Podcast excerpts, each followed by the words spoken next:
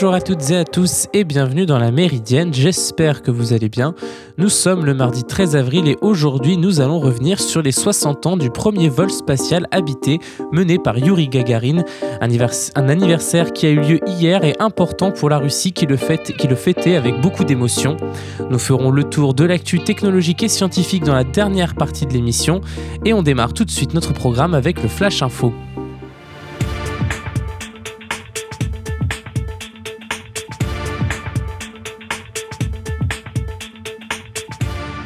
Et on commence avec la deuxième nuit de tension à Minneapolis aux États-Unis. Kimberly Potter, la policière responsable de la mort dimanche de Daunt Wright, un jeune homme noir de 20 ans, elle est décrite comme une policière avec plus de 25 ans d'expérience. Confuse, elle expliquait qu'elle aurait confondu soi-disant son taser et son arme au moment de tirer selon les autorités. Elle a été placée en congé administratif. L'explication n'a pas calmé les manifestants qui se sont à nouveau réunis hier soir malgré un couvre-feu à 19h décrété par le gouverneur du Minnesota. Les forces de l'ordre ont tiré des gaz lacrymogènes ainsi que des balles en caoutchouc et des grenades assourdissantes pour disperser la foule. La rencontre de NBA programmée hier soir entre les Minnesota Timberwolves et les Brooklyn Nets avait été reportée. L'Inde valide Sputnik 5. L'agence indienne du médicament a autorisé hier le vaccin russe. L'approbation du vaccin est une étape majeure alors que la Russie et l'Inde ont développé une coopération sur les essais cliniques de Sputnik 5 en Inde et sa production locale. L'Inde rejoint ainsi les 60 pays qui ont déjà approuvé ce vaccin à deux doses. Si un précédent communiqué du RDIF a annoncé que 200 millions de doses, soit 100 millions de vaccins, seraient fournis à un laboratoire local chargé de la distribution, on ignore encore le nombre total de doses prévues pour l'Inde. En France, maintenant, fin de l'incertitude autour de la date des élections régionales. Le Premier ministre va proposer de décaler d'une semaine le scrutin pour qu'il se tienne les 20 et 27 juin. Cette décision intervient après la consultation des maires. Plus de 24 000 maires, soit 69% de l'ensemble des édiles en France, ont répondu à cette consultation lancée par le gouvernement vendredi soir sur la question du maintien ou du report des élections régionales et départementales prévues les 13 et 20 juin. Et sur ces 24 000 maires, 13 513, soit plus de la moitié, se sont déclarés favorables au maintien du scrutin en juin. 40% d'entre eux se sont dit opposés et 4% n'ont pas répondu. C'est un sombre cap pour le vieux continent. Pardon. La pandémie du coronavirus en pleine expansion dans le monde, selon l'OMS, a fait plus d'un million de morts en Europe, selon un comptage réalisé par l'AFP à partir de bilans fournis par les autorités de santé. C'est exactement un tiers du bilan mondial qui approche des 3 millions de morts. La France, elle, devrait franchir dans les prochains jours le seuil des 100 000 décès, alors que 385 personnes sont mortes hier et que 5 900 personnes se trouvent en réanimation. Nous sommes actuellement à un point critique de la pandémie, a déclaré Maria Van Kerkhove, la responsable technique à l'Organisation mondiale de la santé et de la lutte contre la Covid-19. Le gouvernement japonais a également annoncé aujourd'hui qu'il prévoyait de déverser en mer plus de 1 million de tonnes d'eau contaminée par la catastrophe de la centrale nucléaire de Fukushima. Cette décision prise plus d'une décennie après la catastrophe constitue un nouveau coup dur pour l'industrie de la pêche de la région. Les pêcheurs se sont opposés pendant des années à un rejet en mer des eaux contaminées. Tokyo a fait savoir que les travaux pour déverser les eaux contaminées débuteraient dans environ deux ans et cette décision met un terme à sept années de débat sur la manière de se débarrasser de l'eau provenant de la pluie, des nappes souterraines ou des injections nécessaires pour refroidir les cœurs des réacteurs nucléaires entrés en fusion après le gigantesque tsunami du 11 mars 2011. L'eau sera rejetée après s'être assurée qu'elle est à un niveau de substance radioactive nettement en dessous des standards de sécurité. C'est ce qu'a déclaré le Premier ministre Yoshihide Suga, ajoutant que le, gouvernement japonais prendrait des mesures pour empêcher que cela ne nuise à la réputation de la région.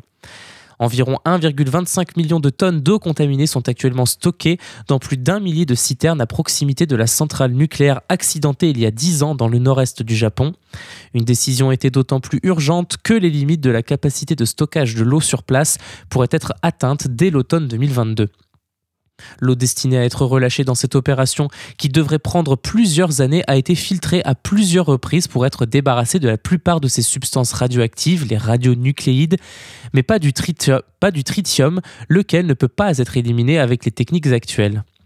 Nous prenons cette décision au sérieux, a déclaré aujourd'hui Tomoaki Kobayakawa, le patron de TEPCO, l'opérateur de la centrale nucléaire endommagée.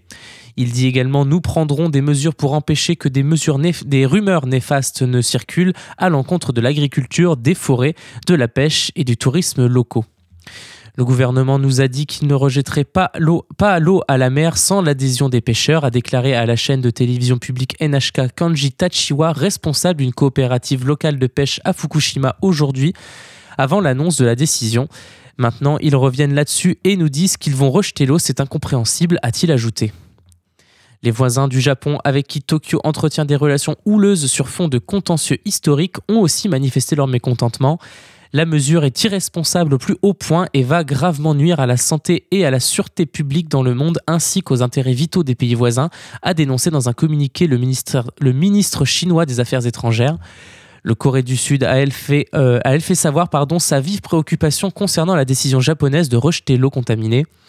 De début 2020, des experts commissionnés par le gouvernement avaient recommandé le rejet en mer, une pratique déjà existante au Japon et à l'étranger sur des installations nucléaires en activité. Le tritium n'est dangereux pour la santé humaine qu'à très haute dose selon des experts.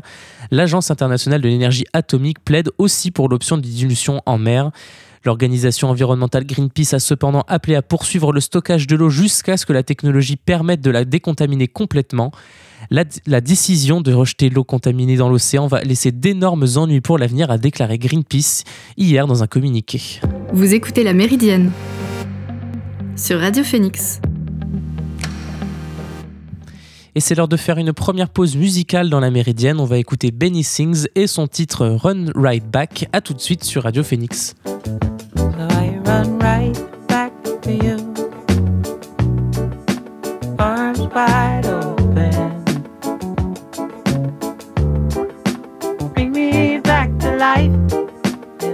It'll just like before. Hearts aren't broken. Oh, it's right. So I run right back to you. Arms wide open. Bring me back to life. It'll feel just like before. Hearts aren't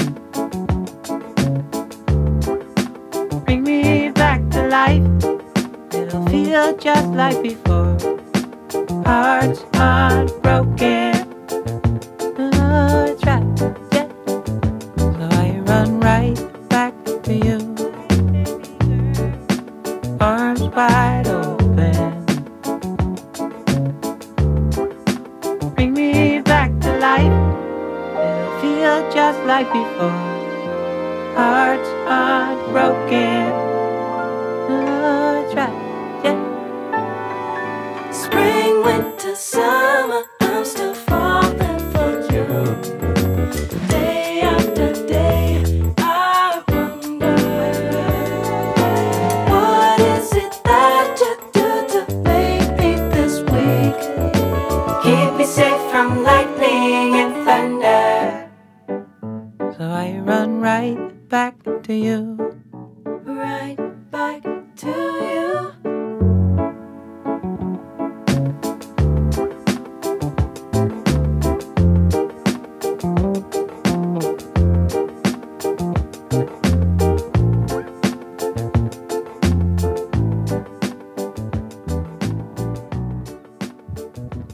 Retour dans la Méridienne et je vous emmène en Russie, pays qui a fêté hier un, anniversaire qui leur est cher.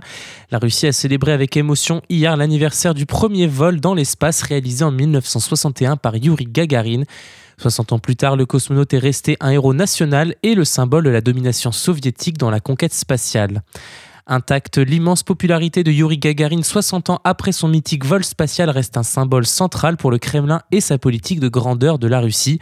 Chaque 12 avril, date de son envol réussi, les écoliers russes célèbrent la fête de la cosmonautique ponctuée de lectures et de concerts, et chaque année des bouquets de fleurs sont déposés devant les nombreux monuments à la gloire de Gagarin, tandis que les médias racontent son épopée. Le président Vladimir Poutine a prévu de se déplacer ce lundi, hier, il s'est déplacé hier à Engels, pardon, 700 km au sud-est de Moscou, sur le site de l'atterrissage du cosmonaute, où un mémorial a été édifié en l'honneur de ce vol historique de Yuri Gagarin. Le 12 avril 1961 à 9h07 heure de Moscou, c'est par une phrase enjouée restée dans les mémoires que Yuri Gagarin avait commencé sa mission avec un célèbre C'est parti avait-il lancé avant de décoller à bord d'un vaisseau Vostok depuis le cosmodrome alors ultra secret de Baïkonour dans la République soviétique du Kazakhstan?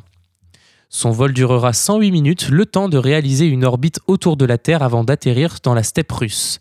La minuscule capsule Vostok dans laquelle le cosmonaute fut brinque-ballé dans des conditions extrêmes est montrée au musée de la conquête spatiale de Moscou pour une exposition intitulée Premier qui a ouvert dès aujourd'hui. Outre cette capsule, le musée montrera de nombreux effets personnels de Yuri Gagarin datant de son enfance ou de ses exploits spatiaux, comme l'imposante clé utilisée pour allumer les moteurs de son vaisseau ou le siège éjectable avec lequel il quitta la capsule à 7 km au-dessus du sol.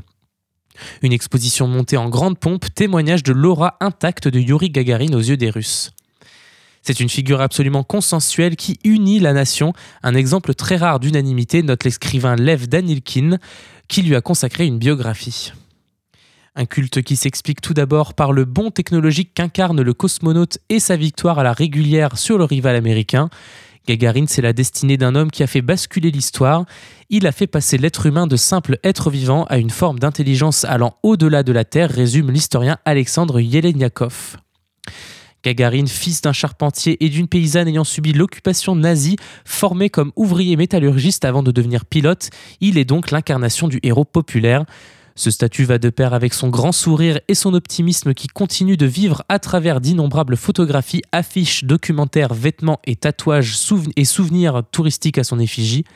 S'y ajoutent les récits sur ses qualités humaines, de, de, camaraderie, de courage et amour pour ses filles et sa femme, Valentina Gagarina, à qui il écrivit une lettre d'adieu poignante, longtemps gardée secrète, en cas de décès lors de sa mission.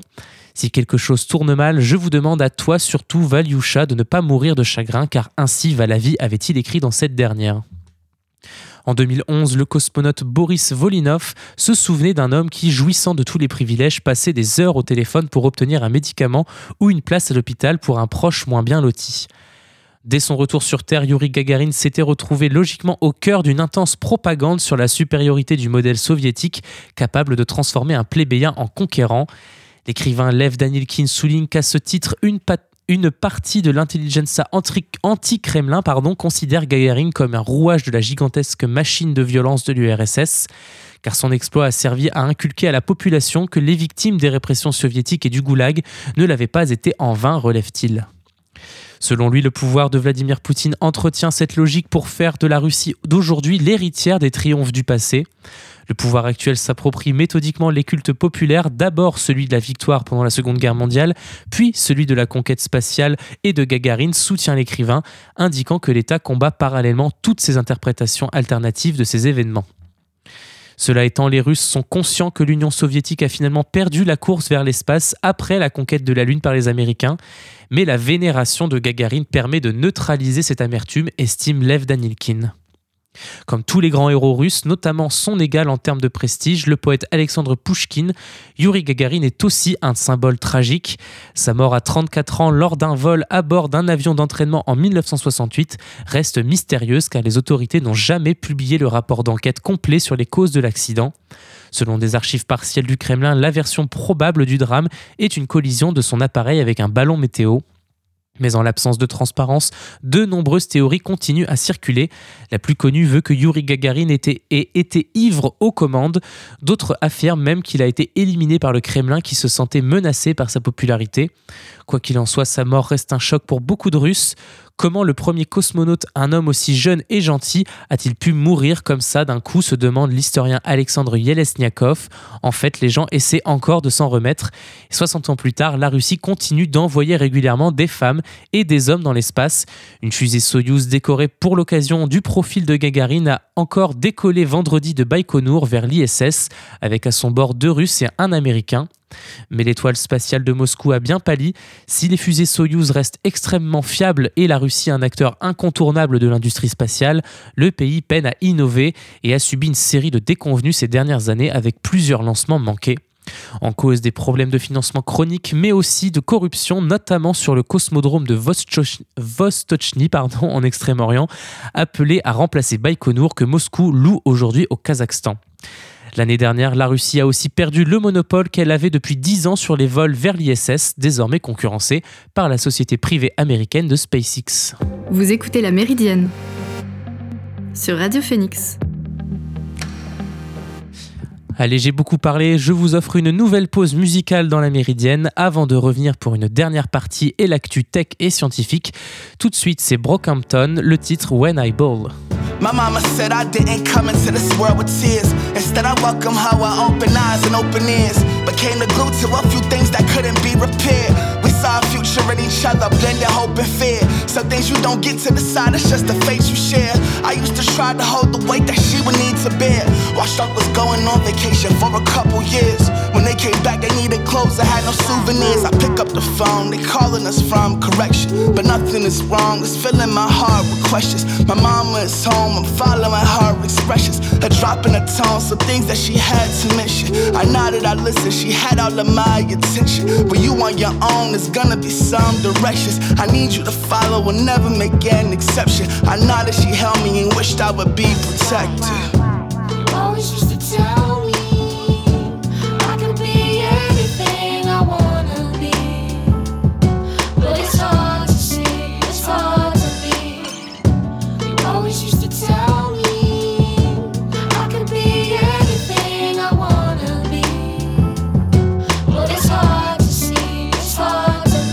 On my sucker free shit since I was a fetus. Pulling up at the dock in a Mazda 626. When my dad was tripping bad, hit the gas like car chase. Light blue in the bag, mama getting labor pain. Drop my sister at the Bose, like house was 23. Sweat dripping down the face like river running free. Dark morning with the fog pouring in and out the trees. Every moment through their eyes seem to zoom at light speed before me. She lost one stillborn tragedy. Gritting the teeth down to the root, pain like a cavity. Holding hands like they glue. Radio channel on news. Valentine's with an X up on the calendar, they knew I would be a fucking baller like them posters on the wall. A little stain could be the beauty in it all. The midst of the trouble, most your luck was rubbing off. Sticking to you like Mars, you my cape, you my rock. Forever. You always used to tell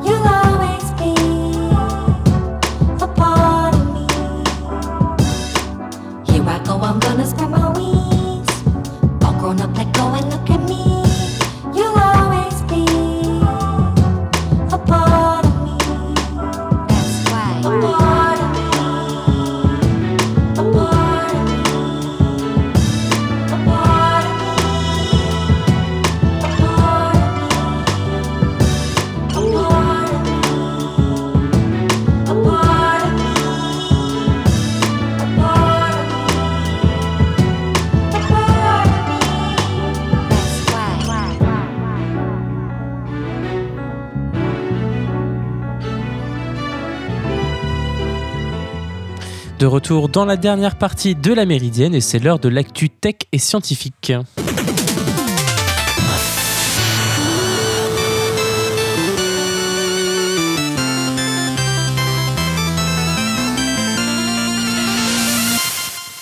Et on commence à Grenoble avec Cléry Figarella, étudiante de 20 ans en école d'ingénieur qui a été récompensée par la Fondation de France pour son projet de poulailler connecté, autonome et automatique. L'idée lui est venue en observant tendrement sa grand-mère en train de répéter les mêmes gestes quotidiens. Nourrir patiemment ses gallinacés, ramasser les œufs et fermer le poulailler. L'étudiante a imaginé un poulailler autonome, connecté et automatique pour soulager les tâches des éleveurs ou des propriétaires. Ce projet, loin d'être excentrique, a retenu toute l'attention de Fondation de France qui lui a décerné le prix Décliction. Originaire de Sauce du Lac, petit village des Hautes-Alpes de 130 habitants, l'étudiante nourrissait l'idée depuis un certain temps et s'est inspirée pour cela du vécu de ses grands-parents agriculteurs aujourd'hui à la retraite. Quel que soit le temps, je vois ma grand-mère qui aura bientôt 80 ans, disait-elle, aller au pied au poulailler soir et matin. En hiver, les chemins sont parfois boueux et ça glisse. Elle met 30 à 40 minutes. Euh, Elle a voulu lui euh, simplifier la vie, avait-elle ajouté. Il s'agit d'un système énergétique indépendant, expose la jeune femme. Le principe est simple, le toit est équipé d'un panneau solaire, les rayons de lumière vont actionner mécaniquement l'ouverture et la fermeture de la porte du poulailler. Une vis sans fin permettra de faire descendre du toit la nourriture dans les mangeoires et d'apporter l'eau nécessaire dans les abreuvoirs. De fait, le propriétaire pourra gérer le niveau des réservoirs de graines, en rajouter si besoin, augmenter également la température des lieux à l'aide d'un smartphone connecté au système. Plus besoin donc de se déplacer non plus pour mettre les cocottes au lit. Ainsi, on peut nourrir les poules de chez soi. On peut même partir en week-end sans se préoccuper de tout ça, continue Cléry, la, la jeune étudiante de 20 ans. Grâce à la bourse de 7500 euros qu'elle a obtenue via la Fondation de France, l'étudiante en génie électrique planche actuellement sur un prototype destiné avant tout aux particuliers. Pour l'instant, il ne s'adresse pas aux grosses exploitations, mais surtout aux néo-ruraux ou aux habitants des villes, car l'élevage de poules en milieu urbain se répand de plus en plus, observe la jeune étudiante, qui entend, proposer, ensuite son système aux communes des Hautes-Alpes. 10 millions de foyers n'auront plus accès à la technologie ADSL en France d'ici la fin de l'année. C'est l'ambition affichée par Orange, a annoncé jeudi dernier son secrétaire général Nicolas Guérin lors de la conférence de l'ARCEP sur les territoires connectés. L'opérateur va procéder à une fermeture à l'adresse des offres ADSL utilisant les lignes de cuivre de la téléphonie fixe. L'arrêt sera prononcé immeuble par immeuble. Ceux disposant déjà d'un abonnement ADSL pourront le garder, mais aucune nouvelle mise en service n'y sera opérée. Pour ôter l'offre ADSL d'une habitation, il faut que le logement soit raccordé à la fibre optique et que les quatre grands opérateurs télécoms y soient disponibles. Le chiffre de 10 millions de foyers sera vite atteint car la mesure concerne en partie les grandes villes où des immeubles entiers sont visés. Les zones rurales sont, elles, encore largement dépendantes du réseau téléphonique. Orange va réaliser un test de démantèlement du réseau cuivre dans une commune des Yvelines. Quatre tests seront ensuite programmés au deuxième trimestre 2021 en France. D'autres tests seront nécessaires dans des villes plus grandes, en Outre-mer, ainsi que dans des zones contenant plusieurs entreprises, précise l'opérateur. La fermeture technique se fera plutôt en 2022, a précisé le responsable d'Orange. La fin de la ligne cuivre est programmée pour 2030. C'est en septembre que l'opérateur présentera un plan sur le long terme pour parvenir à cette échéance. Microsoft vient de réaliser la deuxième plus grosse acquisition de son histoire après LinkedIn en 2016 pour 26 milliards de dollars en s'offrant Nuance Communications, société spécialisée dans l'intelligence artificielle et les technologies vocales. Une acquisition qui se chiffre à 19,7 milliards de dollars et qui permet à Microsoft de renforcer sa présence sur le secteur de la santé, mais pas seulement. Les deux sociétés sont loin d'être étrangères l'une pour l'autre puisque Microsoft et Nuance Communications travaillent ensemble depuis deux ans déjà. Leur partenariat a pour but de mêler les technologies de reconnaissance vocale de Nuance à l'application de visioconférence de Microsoft, Teams, dans le but de transformer cette dernière en outil de télémédecine. Avec cette acquisition, Microsoft va enfin pouvoir développer son offre cloud destinée à l'industrie de la santé.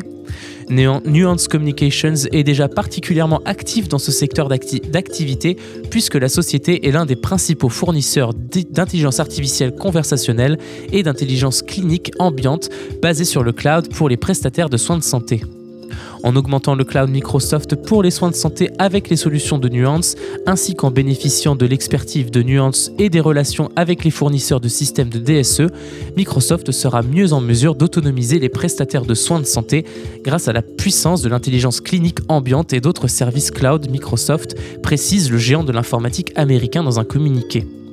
Ce partenariat pourra effectivement aider à la numérisation de l'industrie de la santé qui a pris du retard par rapport à d'autres secteurs, notamment celui du commerce en ligne ou celui des banques. Un problème qui s'est fait particulièrement ressentir durant la crise sanitaire causée par la pandémie de coronavirus.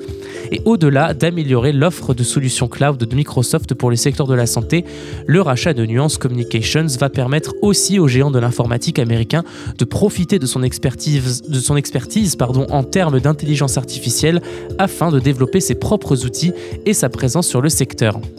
De quoi tenir tête à des mastodontes tels que Google et Amazon qui investissent massivement dans ce secteur depuis plusieurs années. Le rachat de Nuance Communications pourrait également permettre à Microsoft de reconsidérer la mise au placard de Cortana, son assistant virtuel. Le géant de l'informatique américain pourrait en effet tenter à nouveau de percer sur le marché des assistants virtuels. Avec les technologies de reconnaissance vocale et l'intelligence artificielle développées par Nuance Communications, Microsoft pourrait proposer une version revue et corrigée de Cortana. Le géant de l'informatique américain pourrait même repartir de zéro et proposer un tout nouvel assistant virtuel dopé à l'intelligence artificielle. Avec Nuance dans ses rangs, Microsoft pourrait en effet bénéficier de toute l'expérience de cette société spécialisée qui, rappelons-le, avait aidé au développement de Siri, l'assistant virtuel d'Apple. D'ailleurs, l'acquisition de Nuance Communications par Microsoft pourrait empêcher Apple d'utiliser la technologie développée par la société désormais estampillée Microsoft. Bien que la firme de Cupertino ait toujours refusé de commenter l'affaire, le patron de Nuance avait déclaré que leur technologie était derrière l'assistant virtuel Siri. Nuance serait même le principal fournisseur de reconnaissance vocale pour Apple. Or, depuis son lancement, Siri a énormément évolué et aujourd'hui, il est difficile de savoir si l'assistant virtuel d'Apple repose encore sur la technologie de Nuance, mais son rachat par Microsoft pourrait faire mal à Siri si c'est le cas. Difficile de savoir à l'heure qu'il est, qu'il est à excusez-moi, difficile de savoir à l'heure qu'il est quelle stratégie Microsoft compte adopter à ce sujet. Vous écoutez La Méridienne sur Radio Phoenix. Et nous arrivons à la fin de cette émission, j'espère qu'elle vous a plu. Je vous retrouve demain, même heure, même fréquence, pour un nouveau numéro de la Méridienne. D'ici là, portez-vous bien et passez une bonne journée sur Radio Phoenix.